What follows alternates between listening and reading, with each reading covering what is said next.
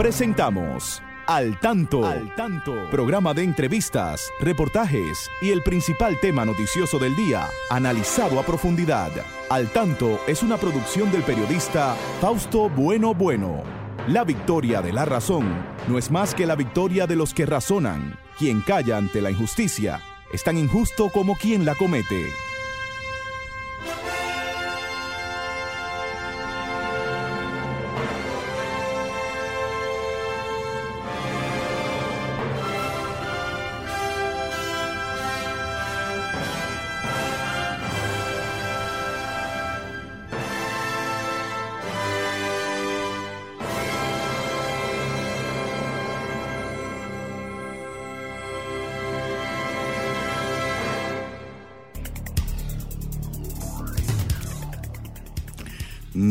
Buenas tardes, amigas y amigos. Aquí estamos con ustedes una vez más en este su espacio al tanto, al tanto con más de 47 años en la Radio Nacional. Siempre llegamos hasta sus hogares a esta hora para informarles sobre los acontecimientos más importantes, tanto de nuestro país como de todo el mundo. Saludamos a nuestro equipo. Ahí está Romer Cuevas, ahí está Christopher Rodríguez Bueno, también la licenciada Pastora Reyes eh, siempre está ahí a mi lado para servirles las noticias de más interés. Buenas tardes, Pastora.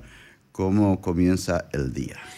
Muy buenas tardes, Fausto, y a todos nuestros compañeros de este equipo de su programa Al Tanto. Y como no, Fausto, saludo a todos nuestros oyentes del mundo, de nuestro país, los familiares que están por el, por el exterior, y a todos aquellos que a esta hora de la tarde, como cada sábado, se conectan con esta su emisora Sol 106.5 para escuchar este programa al tanto y para compartir también falta informaciones importantes del, del quehacer diario y cotidiano de nuestro país, de nuestra sociedad. Así Cosas es. buenas y malas. Pero también falta de vez en cuando aparecen informaciones que impactan. ¿Viste esa muchacha de 31 años que quiere donar dinero y está buscando, formando un equipo? Eso ¿Cuánto? no se ve siempre, pero fíjate que aparecen casos especiales. A mí me impactó esa, esa Es que tiene demasiado, eh, Sí, heredó tiene demasiado dinero y no sabe qué hacer con ellos. millones de euros y realmente quiere hacer donaciones, pero ella quiere formalizarlo bien, for- eh, organizar un comité y todo esto. Pues ojalá que mucha gente se anime así, porque segurito que en el mundo hay personas Que no encuentra qué hacer que con no tanto encuentran dinero qué que hacer tiene. con tanto dinero. Y muchos es. hasta se suicidan, Fausto. Realmente lo lleva a suicidio porque eh, lo importante es satisfacer nuestras necesidades, no tener algo ahí que no sabemos lo que van a hacer. Y tantas, tantas personas y tantos niños que necesitan, que mueren de hambre, que, no, que necesitan medicina que no tienen. Entonces, hay dinero en el mundo, lo que está es muy mal distribuido. distribuido. Muy, mal distribuido. mal distribuido. Bueno, importantes informaciones para el día de hoy. Vamos a presentársela después de esta pausa comercial. Así que en breve retornamos. Y ahora, Al Tanto en las noticias. Junta Central Electoral realiza la primera prueba del cómputo electoral. Hoy sábado, la Junta Central Electoral realiza la primera prueba para aprobar el proceso del cómputo electoral en los equipos de, de dispositivos de escaneo, digitación, impresión y transmisión de datos de cara a las elecciones municipales del próximo 18 de febrero. El simulacro se llevará a cabo en 50 municipios y 90 demarcaciones electorales de todo el país, donde serán habilitados un total de 1.700 colegios distribuido entre 200 recintos.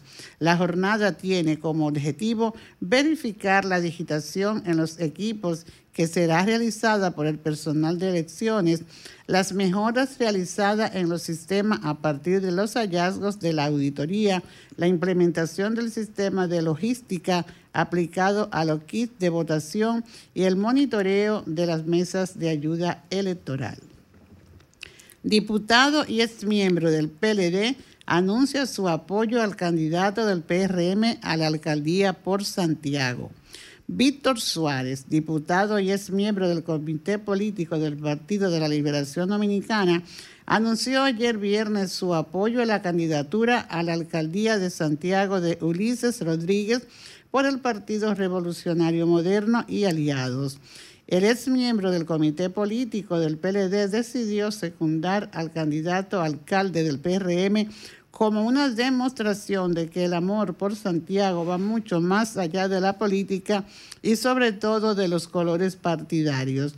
Estamos aquí para ponerle la tapa al pomo y unirnos a trabajar como hermanos y como ciudadanos que quieren subirse al tren de cambio verdadero, lo que nos une con el municipio de Santiago, sostuvo el señor Víctor Suárez.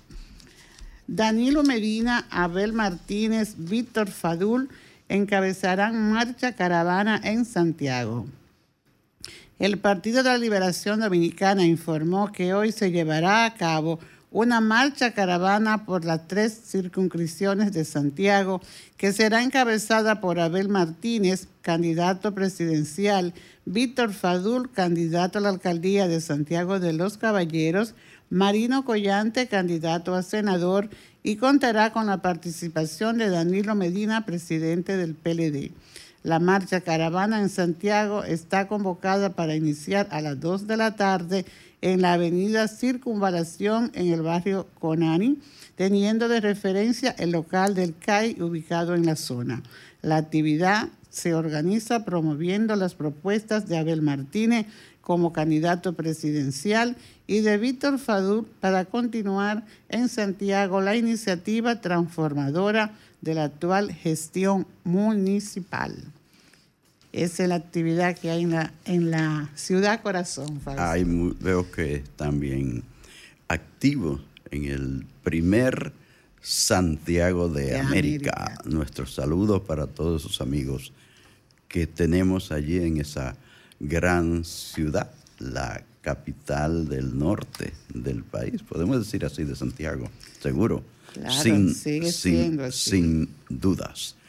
Bueno, pastora, dentro de las noticias más recientes, vimos que anoche eh, la Cámara de Diputados eh, cerró su sesión aprobando de manera definitiva elevar al Distrito Municipal de la Victoria de la provincia de la Santo Domingo Norte, de la provincia de Santo Domingo, elevarlo a municipio. Ya había sido aprobado antes por la Cámara de Diputados, luego por el, Senado, luego por el Senado que le hizo algunas modificaciones y por eso debió volver a la Cámara de Diputados. Entonces, veo que han ascendido a distritos municipales a la sección Guanuma y a la Hacienda Estrella.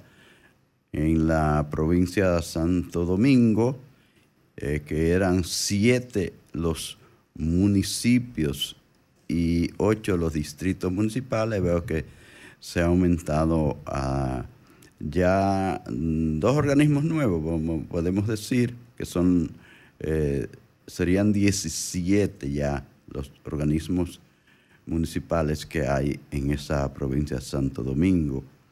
Mm, con el Distrito Nacional, ya este Gran Santo Domingo tendrá 18 organismos de, entre municipios y, y distritos municipales, donde hubo solo uno. donde solo había un ayuntamiento, hay 18. ¿Y cuál será la verdadera intención de todo esto, Fausto? Yo no sé. Porque nosotros esperábamos, ¿verdad?, cuando se inició esta provincia y, crearon estos estas instituciones, ¿verdad?, esta división, que no íbamos a padecer de los males que estamos padeciendo como municipio, ¿verdad? Eh, calle con deteriorada, la basura eh, y muchas, muchas cosas que no deben existir, porque si hay un organismo cercano ahí para velar porque todo marche bien, entonces quisiéramos saber cuál es la verdadera intención de eh, crear todo esto, porque eh, debiera estar, sobre todo el tema principal que, que, no, que nos afecta es el tema de la basura porque también eso conlleva el tema de salud y de cuántas cosas. Y, hay sectores, ¿verdad?, que, que mínimamente eh, no se pueden quejar porque hacen un trabajo, hacen mínimo el trabajo, pero hay otros que no, porque vemos eso, eso por toda el área. Mira. esos desechos tirados eh, por ahí. Yo no sé, pero me parece que ya debemos parar ahí eso de tanta división en, eh, en nuestro territorio. Sobre todo ya lo que aspiran, quizá no se motiven al hacer un nuevo municipio, a querer crear nuevas provincias. Yo sé que han habido eh, algunas intenciones de, elevar a nuevas provincias, hacer nuevas provincias en el territorio nacional. Nosotros pensamos que ya está bueno así. Somos un país relativamente pequeño para tener tantas provincias, tantos municipios, ya serán con este ciento, 150 y eran 158, ya serían 159. Digo, yo vi en la semana pasada que hablaban de que habían también elevado a municipio al, distrito municipal de Tireo. en, la provincia de La, Vega. provincia de La Vega, ya en Constanza. Eh, por cierto, que hace mucho que los de Constanza eh, aspiran a hacer de este municipio una provincia. Entonces, también los de San José de las Matas han hablado en algún momento, han tenido una iniciativa de crear otra provincia. Y también los de, los de las matas de Farfán aspiran a hacer provincia a las matas. Y así otro oído más, eh, aquí mismo en la provincia de Santo Domingo.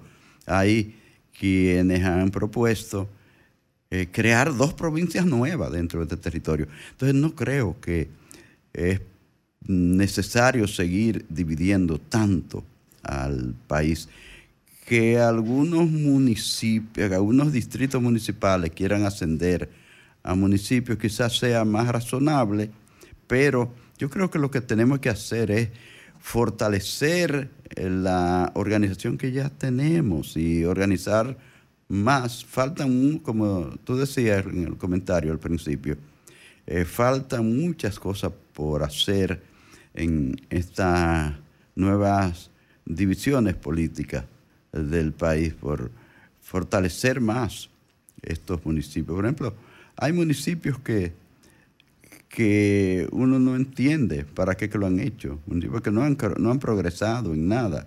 Vamos a esperar que ya no se siga subdividiendo más el territorio nacional, sobre todo los que aspiran a crear nuevas provincias. Nosotros creemos que está bueno ya con esto, porque eh, mm, tenemos es que organizar mejor lo que tenemos, organizar mejor ya los cientos, ya van a ser 159 o 160. 160. 160. Sí, es así. Sí, porque si, si ya es también definitivo lo de Tireo, el distrito municipal Tireo, en, en en la provincia de La Vega, pues serían 160, ¿verdad? 160, ¿verdad? Escuchemos a este amigo, Fausto. Sí, la escuchamos. Buenas tardes, Fausto. Buenas tardes, señor Piña, adelante. Que, yo le voy a dar un avance a la compañera suya de por qué, que, por, por qué todo toda esa construcción de todos esos municipios y toda esa cosa. ¿Usted sabe por qué? Lo que usted vio que sucedió en Quitasueño en estos días, que casi le, matan un, un grupo de choferes y de vaina al presidente de la sala capitular, un grupo de regidores al presidente de la sala capitular. Es para eso, es para, para, para, para, matarse después por el presupuesto de, esos pequeños ayuntamientos. Pero usted va a muchos pequeños ayuntamientos y no tienen ni un camión de botar la basura. Eso, es, un nuevo atraco que se ha inventado en este país. eso es, eso es. Gracias. Tú es un buen comentario del señor Piña en el municipio de Jaina. Porque se supone que es un presupuesto, eh, desde que se, está la intención de elaborarlo, lleva su destino, Fausto, ese recurso. Sí, sí, eh, uno sabe, tienen su destino. Uno sabe que esto tiene mucho que ver con la intención de muchos políticos de tener posibilidad de nuevos cargos, de, nueva, de tener nuevos cargos para ganarlo en, las elecciones. Eh, en, este nuevo municipio, pues tendrán que hacer una, unas elecciones especiales porque ya no, no caben en esta nueva, en estas próximas elecciones, ¿no? Tendrán que hacer antes, en la anterior ley, la, lo elegía, designaba, designaba el presidente de la República, las autoridades, hasta que vinieran las elecciones. Pero ahora no, ya en la nueva ley es que hay que hacerlo eh, por elecciones especiales. Señores, estamos en su espacio al tanto, en Sol 106.5, la más interactiva. Recuerden que ustedes pueden comunicarse con nosotros marcando el 809-540-165. Es nuestra línea directa aquí desde los Estados Unidos, el 1833-610-165. Ustedes son libres de participar, de llamarnos y participar. Bueno, pastora, está muy caliente el tema político, ya se han dado a, a conocer nuevos candidatos de la reserva que se hicieron los partidos. Por ejemplo, vimos ya que el PRM ha anunciado que su candidato a senador, que no se había definido en Santiago, será el doctor Daniel Rivera, que es el actual ministro de Salud, y que el senador, el candidato a senador, por la capital será el doctor Guillermo Moreno, lo van a presentar eh, el domingo, el próximo domingo, mañana domingo, sí, en el Estadio Olímpico. Y hemos visto también, pastora, que el... Ah, bueno, me faltó decir también que en la provincia de Altagracia han mm, elegido como candidato a senador al alcalde de, el actual alcalde de Higüey, eh, Cholitín, famoso Cholitín. Entonces va a ser el candidato senador del PRM en la provincia La Altagracia. Entonces, eh, vemos que el presidente ha estado bien activo en su campaña, comenzando por San Juan, allá ha estado con Hanoi en el día de ayer. Hanoi lleva, como ¿cuántos periodos lleva Hanoi? Como tres ya. Me parece que es buena. Quiere, ¿Será por eso? Quiere, quiere seguir Hanoi con el apoyo ahora del PRM. También vimos eh, al presidente en Barahona. Hoy, eh, viene, eh, viene a Asua también a estar con el candidato de a la alcaldía en, en Asua. Eh, Rafael Hidalgo. Rafael Hidalgo. ¿Y dónde más? Va a estar mañana aquí. Mañana estará así en el pabellón de voleibol, del Centro Olímpico Juan Pablo Duarte, donde Alianza País eh, lo proclamará como candidato presidencial y el doctor Guillermo Moreno como candidato. Como candidato a la senaduría del Distrito Nacional, pero en la tarde va a estar en Santiago acompañando al candidato Ulises Rodríguez. Ulises Rodríguez. Allí estará el presidente. Así es que eh, están bien activos los, los candidatos están bien activos, los candidatos a, a alcalde, a regidores, a, jefes de distritos municipales, a vocales, que así que se llaman los de los distritos municipales, se dicen alcaldes, pero lo que son es directores, de juntas municipales y lo que usted le llama eh, regidores ahí son vocales. Pasa que no, no sé, porque no, como que no quieren decirse más que alcalde, síndico y alcalde. Le gusta más ese estatus. Le gusta más ese, ese nombre. Así es. Entonces, bueno, pues parece que hay que seguir, eh, continuar dándole seguimiento a todas estas tareas. Tampoco la Junta se, se descuida. Ve que está haciendo hoy un simulacro de elecciones para ver cómo que va, cómo van a salir el próximo día 18, ya son las elecciones, próximo 18 de febrero, no de enero. El 18 de febrero son las elecciones para elegir a los alcaldes, al vicealcalde, a los regidores, a los directores de juntas municipales y a los vocales de esas juntas municipales. Hay unas elecciones ahí cerquita ya. Así que tienen que trabajar, tienen que ponerse bien fuerte porque es muy poco el tiempo que falta ya para estas elecciones, aunque todo el mundo ya debe saber por quién va. Todos están ganados, Fausto. Ah, sí, todos, todos están ganados. Todos dicen que ya, ¿verdad? están ganados. Entonces, esas ilusiones son lo que hacen emborrachar a la gente, ¿verdad? Ay, sí. Eh, bueno, vamos a competir, es cierto, se va a competir y todo lo que va a competir tiene la esperanza de, ganar. Aunque sepa que no. Pero el decir que estamos ganados anima a los seguidores, no, no se quedan sentados. Sí. Pero realmente este, todos están ganados, no sabemos como si en, cada provincia irá a haber un presidente. Bueno, esa es la democracia. tiene las partes jocosas las elecciones. Y qué, qué importante que nosotros podamos estar haciendo en el país este ejercicio democrático sin sin temor.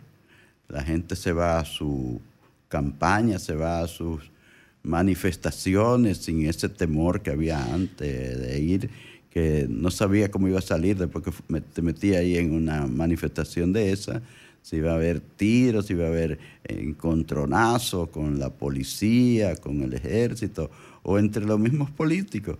Pero ya eso no, mira que ya, ya, ya, ya se están hasta coordinando para no coincidir en el mismo lugar. Sí, eso está bien. Eso es bueno. Pero lo malo de todo esto, Fausto, es cómo afecta eh, el comportamiento de los políticos. No diríamos de todo, ¿verdad? Pero eh, con relación al, al cumplimiento de sus promesas. Porque prometer como que para alguna gente es tan fácil.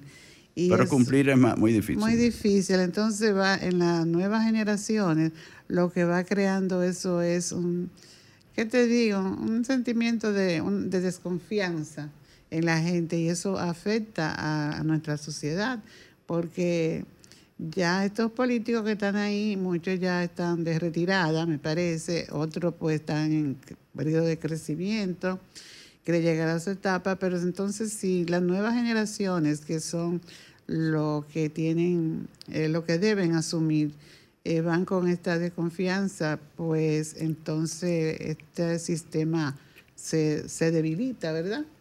Porque donde no hay confianza, no se cree. Entonces tú hablas con muchos jóvenes que van, eh, tienen a ejercer por primera vez el voto y dicen, ni muchos ni conocen, ¿qué es eso y eso? Sino que están pensando en su propio esfuerzo para, para superarse, ¿verdad? Para lograr ingresos para prepararse, no, no confiando en que las autoridades pues, van a resolver situaciones. Entonces, eh, ojalá que, que mínimamente se miren esos programas que se promueven en todo el proceso electoral y que nuestra juventud y nuestra gente pues vea los resultados, porque de pronto no se ven resultados. Sabemos que en el trayecto, en el camino, en el desarrollo, pues hay imprevistos a lo que hay que atender y hay que dejar algunas de, esos, de esas acciones que estaban ahí planteadas eh, de lado, porque el imprevisto es, de urgencia. Entonces, ojalá que se tomen en cuenta el, esto contribuye a la formación integral también a nuestros jóvenes, el ver que los candidatos que han hecho promesa para lograr el voto de ellos, pues se la cumplen. Sí, pastora, me, me satisfizo ver esa información del Ministerio de Obras Públicas, dice que han eh, agotado más del 47% del, del presupuesto que tenían para el año pasado. Eso quiere decir que han hecho un trabajo importante y me gustó mucho ver que se anunció en esa información que nos mandaron desde la dirección de prensa del Ministerio de Obras Públicas y Comunicaciones de la eh, realización de dos puentes en va a comunicar uno a Santo Domingo al distrito nacional con Santo Domingo Este donde mismo está el puente eh, flotante y también me llamó la atención que hablan de ese puente por ser que va a ser un puente elevadizo. Sí, Fausto, elevadizo. Vamos a una pausa y luego eh, ampliaremos este tema que es de mucho interés. Déjame terminar este, este comentario porque va también unido a lo del otro puente que van a hacer en comunicación eh, con el Santo Domingo Norte. Santo Domingo Norte eh, con el distrito también. Mucha falta que hacen esos puentes para tener una comunicación más fluida, un tránsito más fluido en esta eh, ciudad capital. Bueno, vamos a la pausa y volvemos. Manténgase al tanto con la educación. Y amigas y amigos, estamos ya en la parte que corresponde al tanto en la educación. Y antes de pasarle a Pastora con esta parte al tanto en la educación, entramos con Christopher, que siempre tiene las efemérides importantes que nos envía la Biblioteca Nacional Pedro Enríquez Ureña. Buenas tardes. Christopher, adelante. Buenas tardes, Fausto. Buenas tardes a los oyentes. Buenas tardes, Pastora. ¿Qué tal? Muy buenas tardes. Para las efemérides literarias de la semana, tenemos que Viriato Sención murió el 8 de enero de 2012. Escribió la muy conocida novela Los que falsificaron la firma de Dios y también Los ojos de la montaña. El 9 de enero de 1833 nace Fernando Arturo Meriño. Fue arzobispo de la Catedral Primada de América y también presidente de la República. Entre sus obras están páginas históricas y documentos inéditos. El 9 de enero de 1923 muere Emiliano Tejera, historiador, ocupó importantes cargos en la administración pública. Entre sus obras más conocidas, Palabras indígenas de la isla de Santo Domingo y escritos diversos. El 10 de enero de 1886 nace Fray Cipriano de Utrera, entre sus obras más conocidas, Los restos de Colón en la isla La Española. Y el 9 de enero de 1937 muere Rafael Antonio Hidalgo, un gran poeta, entre su obra más conocida, Nocturnos del Ocaso. Recordando como cada sábado que las efemérides literarias de la semana vienen por parte de una colaboración con el Servicio a Personas con Discapacidad DICEPEDI del Departamento de Servicios al Público de la Biblioteca Nacional Pedro Enrique Sureña. Para más información acerca de libros en formatos accesibles, pueden contactarse vía WhatsApp, ya sea por mensaje de texto o nota de voz al 829-540-4101. Muy bien, Christopher, esas fueron las efemérides. También, Fausto, aquí continuando en nuestra sección al tanto en la educación, debemos de recordar a nuestro gran historiador eh, José Gabriel García. Por él, pues hoy, el 13 de enero, está consagrado mediante el decreto 562 del 20, el Día Nacional del Historiador. Eh, todos nosotros pues conocemos eso, ese librote grande, ¿verdad?, de historia dominicana de José Gabriel García, quien pues se debe, fue el pionero de los estudios históricos nacionales y sus obras, particularmente ese compendio de la historia de Santo Domingo en cuatro tomos, constituyeron la principal fuente de la que eh, abrevó la primera generación de dominicanos después de la restauración en el siglo XIX. Además, el más venerable de los dominicanos vivientes de su época. Fue una gloria pura de nuestra, es una gloria pura de la República, dice Américo Lugo. Hay varios historiadores pues, que dan su opinión acerca de este ilustre dominicano, José Gabriel García. Y junto a él, pues como Día de los Historiadores, tenemos que saludar, Fausto, a varios historiadores dominicanos, ¿verdad? Eh, ahí se une también eh, Fran Moyapón, un gran historiador, Fausto. Sí, el señor director del Archivo Nacional de la Nación, Roberto Casá. Hay que eh, sacarle su plato aparte. Y también nosotros tenemos un historiador que es muy colaborador de este su espacio al tanto, que es el licenciado Guillermo Díaz Vidó. Ah, sí. También el licenciado Juan de la Cruz, que es un gran colaborador con este programa, con frecuencia nos orienta acerca de temas históricos. Sí, tenemos muchos historiadores en nuestro país, ¿verdad? Pues como siempre, eh, cada uno tiene su, su forma de pensar sobre la historia, pero hay historiadores que son honestos con la historia, porque no se puede desvirtuar la historia por puros sentimientos. Entonces, porque eh, muchas veces pues llegan mensajes distorsionados a las nuevas generaciones y se daña la historia, Fausto. También, Fausto, hay que recordar, porque como que como que se ignora un poco, el 11 de enero desde el 2015 está consagrado ese día como Día Nacional de la Educación. Particularmente yo no, eh, como que no vi esa... No lo promueve. No se promovió mucho, pero sería importantísimo que eh, desde el ministerio y también como del ministerio de educación. Educación y del y del sindicato de maestros también pues se promueva este día porque sí que hace falta que como que se sienta más esa, ese deseo de aportar a la educación y si este día pues está dedicado a reconocido la educación mediante la ley 541-14 que fue promulgada por el, en el periodo de gobierno del eh, presidente Danilo Medina. El 25 de noviembre de 2014 fue promulgada esa ley y, y dice en su artículo 3 que se establece este día para que se realicen actividades en todas las instituciones educativas de todo el territorio nacional y se recomienda impartir charlas, seminarios, y se presentarán documentales sobre la vida y obra del insigne educador Eugenio María de Hostos. Que fue la motivación de ese fue la motivación. La fecha de, nacimiento del gran maestro. Del gran maestro que vino puertorriqueño, ¿verdad?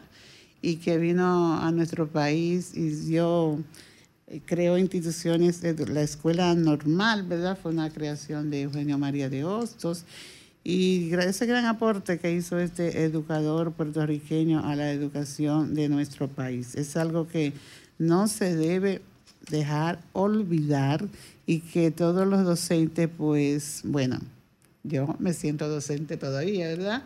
Estamos comprometidos a recordar y a reconocer los valores de Eugenio María de Osto y qué significa para la educación dominicana. Es importantísimo que tengamos en cuenta esta, cualquier actividad, cualquier fecha en que eh, sirva en las escuelas para promover la educación, porque como sabemos, la crisis que tenemos en todos los sentidos, crisis no porque quizá haya un descuido general, pero los cambios muchas veces generan situaciones que se van de la mano de quienes eh, deben tener el control y aquellos que no no tenemos quizá ese control, pues debemos aportar y sugerir para enderezar los caminos.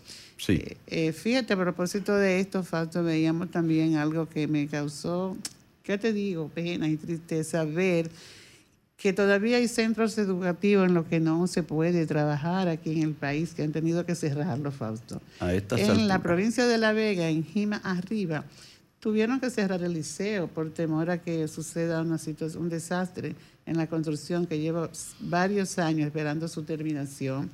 Eh, también en el sector de Barrio Lindo eh, eh, dan clases en unas casetas que da pena verla. Entonces, un niño tiene en sus manos, que debe tenerlo porque estamos en la época de la tecnología, tiene un teléfono inteligente, tiene una tablet, pero entonces no tienen que sentarse, Fausto, ni hay ambiente para el aprendizaje. Eh, las cosas deben de irse trabajando en equilibrio realmente y que, y que haya un ambiente de seguridad en todos los sentidos para los docentes trabajar. No se puede permitir que se cierre una escuela porque no se le dé mantenimiento, Fausto, y porque cause y que sea una cause temor por la vida, ¿verdad? No haya riesgo ahí de trabajar, tanto para los alumnos como para los docentes. Eh, ojalá que todo esto se supere y que el próximo año, el Día de la Educación, pues no salgan en nuestros medios de comunicación noticias como estas. Y, eh, pastora, mira que hemos hablado de fechas del 11 de enero.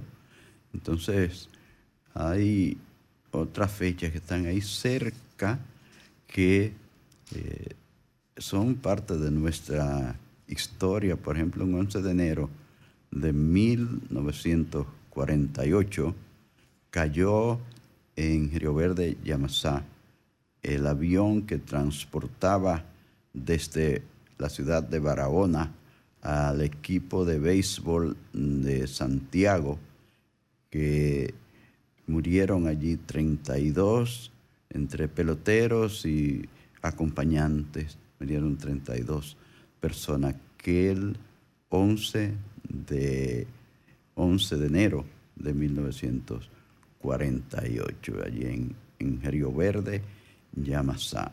Eso no debemos dejar olvidar. Esto tampoco podemos olvidar, pastora. Vi que estaban haciendo algunos actos con motivo de un aniversario más de la caída de los, palmeros. allí en el kilómetro 14 de la autopista de las Américas. Fueron cuatro jóvenes que lucharon prácticamente contra el ejército. Prácticamente con un ejército de miles de personas que tenía el doctor Balaguer para ir a, a darle casa a esos jóvenes que eh, luchaban por cambiar el sistema imperante y esa fue la muerte que recibieron allí en una cueva de la autopista Las Américas. Esos jóvenes estaban encabezados por Amaury Germán Aristi, era un joven eh, valiente, valioso y valiente, que con apenas 24, 23 o 24 años tenía Aristi, eh, tomó esa decisión de luchar por la patria y por luchar por un mejor sistema para eh, su pueblo. Y allí encontraron la muerte. En algún momento tendremos oportunidad más, eh, con más tiempo de describir un poco aquellos acontecimientos, pero hay que recordarlo. Siempre esas hazañas de jóvenes dominicanos que dieron su vida porque hoy nosotros podamos estar haciendo este ejercicio democrático de hablar por una emisora, de comentar sin que nadie venga a pedirnos eh, cuenta por ello, pastora. Bueno, Fausti, terminando ya nuestro comentario dentro de eh, tanto, en la educación. vamos a saludar a nuestros amigos de Facebook, Fausto, que están siempre al tanto como lo es el profesor Ulises Rodríguez, ah, gran maestra Marisa Guerrero, que está allí ocupando su candidata a, a la sindicatura Betty Jerónimo en Ah, Villa Santo, Santo Domingo, Norte. Eh, también Norte. Pola, Emilio Magdaleno desde Partido de Jabón, que De- ya tiene más tranquilidad, me Desde parece. el comienzo del país. Eh, también Luis Miguel Reyes desde New Jersey está al tanto. Y, y el director de la Agencia Mundial de Prensa de República Dominicana, nuestro querido Mello Bueno. Ah, Julián Bueno, saludos para todos. Nuestro primo Julián Bueno, gran comunicador, gran hombre de, de este país. Mis saludos y mis felicitaciones para ti, Julián. Te esperamos un día por al tanto, caramba, ven a visitarnos un día aquí para que conversemos de todas esas actividades culturales que, que tú tienes, que yo sé que son muchas. Señores, estamos en su espacio al tanto en Sol 106.5, la más interactiva. Y Christopher tiene una sorpresa hoy. Tiene una sorpresita porque él quiere eh, presentarle algo que eh, nos falta en este programa. Y nosotros eh, tenemos, voy a dejar a Christopher para que sea él quien eh, les diga la sorpresa que tiene para nuestros oyentes en el día de hoy. Así es que, Romer, nos vamos con al tanto con el arte. Al tanto con el arte. Muy buenas tardes, muy buenas tardes a una primera emisión de Al Tanto en el Arte, donde estaremos hablando de algunos temas interesantes con respecto a lo que es el mundo del arte tanto a nivel nacional como internacional. Para acompañarme en este, este pequeño, digamos, módulo, tenemos a una amiga y familia aquí al lado a mi izquierda, tenemos a Chanely Zamboy. ¿Qué tal, Chanely? Un gusto. Muy buenas tardes, un gusto para mí estar aquí. Eh, quiero decir que Chanely, aunque es una joven, una jovencita, ella está bien preparada. Chanely es abogada, Chanely es locutora y hace en la actualidad una maestría en diplomacia. Eh, bienvenida, Chanely, al programa. Muchísimas gracias.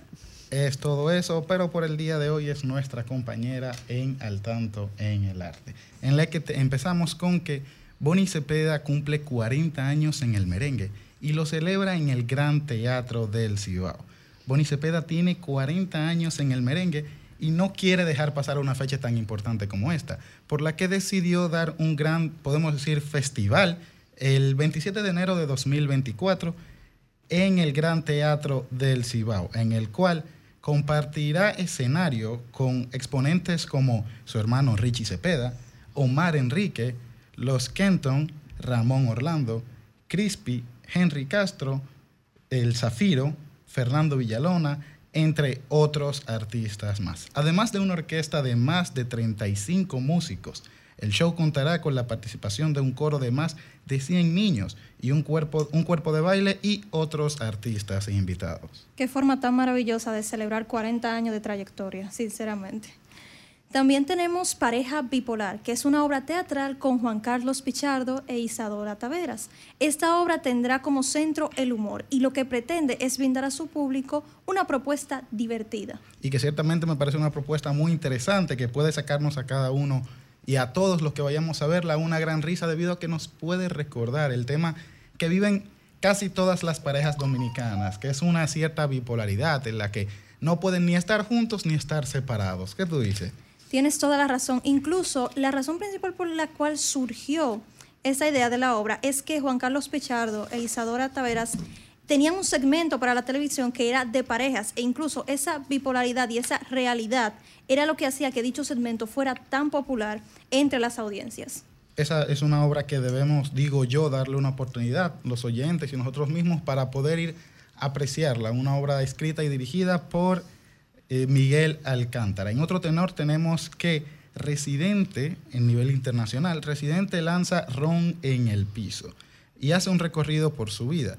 El último tema de Residente, la última canción, se separa un poco más de lo que ha sacado anteriormente y llevándonos por un trayecto de lo que es toda, de lo que ha sido hasta ahora toda su carrera, que nos puede llevar más o menos eh, parecido a lo que hizo con su anterior tema René, en el cual nos contaba la historia de su vida personal, pero en esta se va un poco más, digamos, para cerrar un ciclo.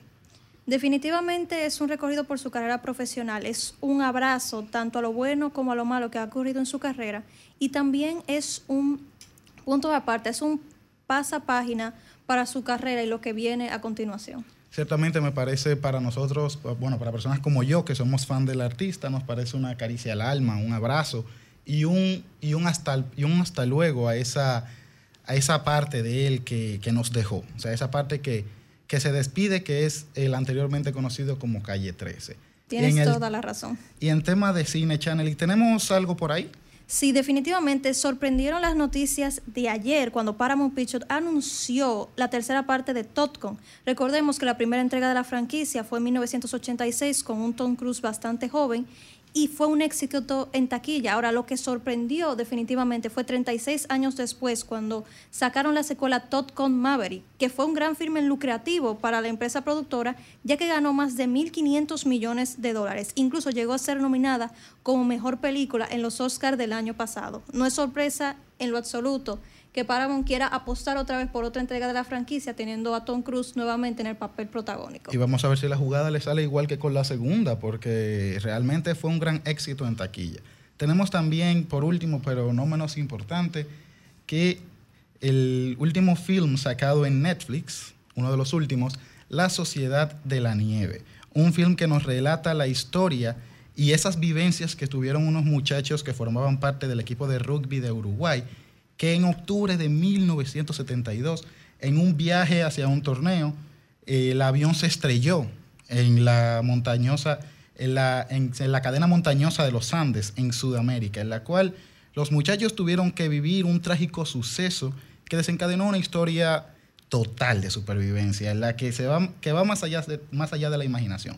Tuvieron que enfrentarse al frío extremo, la nieve de las montañas, avalanchas y, los más, y lo más famoso de todo, la falta de alimento que los llevó a cometer algunas cosas que pudieran ser reprochables con tal de tener ese, ese afán de sobrevivir para salir adelante. Así que se llama el libro que escribió Roberto eh, eh, Canesa, Tenía que sobrevivir. ¿Te acuerdas el libro que, el que estábamos buscando? Sí. Tenía que sobrevivir, dice. Tuvieron que comer la carne de sus compañeros. Es un relato, hasta de su propia familia. Un relato un tanto crudo, pero que nos relata más viva voz lo que tiene que hacer el ser humano para poder sobrevivir a esos extremos que podemos llegar. Además, la película ha sido muy elogiada, no solo por la historia tan cruda que está contando, sino por la gran puesta en escena, las grandes actuaciones y sobre todo representar lo que el ser humano está dispuesto a hacer con tal de lograr su supervivencia.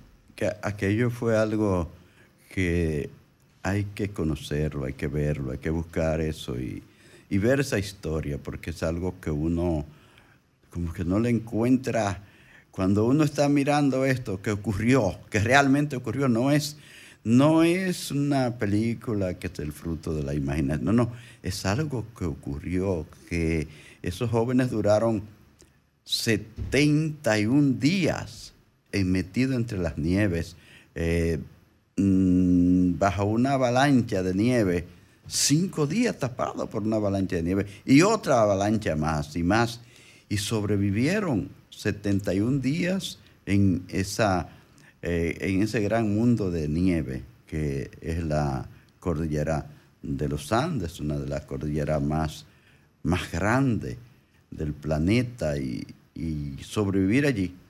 Mire, aquello es algo que hay que preguntar, hay que hablar mucho con, con Nando Parrada, con Roberto Canesa, con otros de los 16 sobrevivientes que pueden contarlo, que, que quedaron para contar la historia, que ellos es algo eh, extraordinario, Christopher y Channel. Y ciertamente aquellos que se encuentren con la plataforma de streaming pueden verla, ya se encuentra en exhibición en la misma y tiene una duración de 2 horas 24. Puede sonar mucho, pero créanme que no se sienten. La película nos mantiene en un constante ambiente de tensión y puede hacernos temblar e incluso sentir nuestras fibras más sensibles.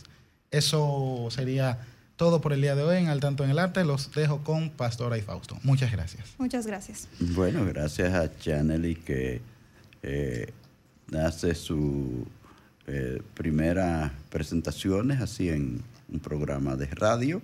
Le felicito por la fluidez con que lo hace. Y yo sé que eso no es por, por coincidencia, sino por su capacidad. Así que te felicitamos, Chanely. Y no sé, creo que el tiempo se nos pone corto Eh, ya. Queda un minutito, Fausto. Yo creo que es importante que, que saludemos el relanzamiento del programa de salud escolar que anunció, eh, bueno, el Ministerio de Educación, el Sí, presidente, ¿verdad? sí. Y ojalá que, que en este relanzamiento se tenga muy en cuenta al- es- aquella situación que se vivió cuando surge el COVID-19, que hubo que hacer una, educarnos, vamos a decir, educarnos a todos para evitar la contaminación con, con esta, este virus que nos arropó a todos. Entonces es importante que se desarrollen jornadas de, de medicina preventiva, ¿verdad? Desde los primeros años de nuestros, de nuestros niños en las escuelas. Y qué bueno que vuelve este con más fuerza este programa. Entonces, eh, que se incluya también a las familias, porque eh, nada de sirve trabajar horas así en, la- en los centros educativos si esto no se promueve también en, en- el hogar, en las escuelas. Eh, felicitamos esta iniciativa y vemos como que el Colegio de Médicos Dominicano también está involucrado en esta iniciativa, el Ministerio de Salud también, y de hecho las familias tienen que estar bien involucradas. Eh, queremos, Fausto, ya últimamente saludar a la profesora Juliana Osorio, que está en sintonía con Al Tanto, a Milady, hay quienes están felicitando a la sesión y a los productores de la sesión nueva, ¿verdad? De Al Tanto, Al Tanto en el Arte. Felicitaciones para ustedes, jóvenes. Y, ¿qué te digo? Al tan- también el profesor Ulises está contento desde la victoria, desde la- el municipio. Desde de el la- nuevo municipio de la Victoria, no, en la, no en la prisión. No en la prisión, jamás. Bueno, Fausto, entonces al tanto por el día de hoy nos dice nuestro coordinador que ha llegado a su fin. Bueno, gracias Romero. Señores, gracias por sintonizar a Sol 106.5, la más interactiva, y escuchar este su espacio al tanto. Les dejamos la invitación para el próximo sábado, cuando Dios mediante estaremos nuevamente con ustedes a partir de las 3 en punto de la tarde. Tengan muy buen fin de semana y quédense ahí porque ahora viene por dentro con la colega Carmen Luz Beato y su extraordinario equipo. Será hasta entonces. Sol 106.5, la más interactiva. Una emisora RCC Miria.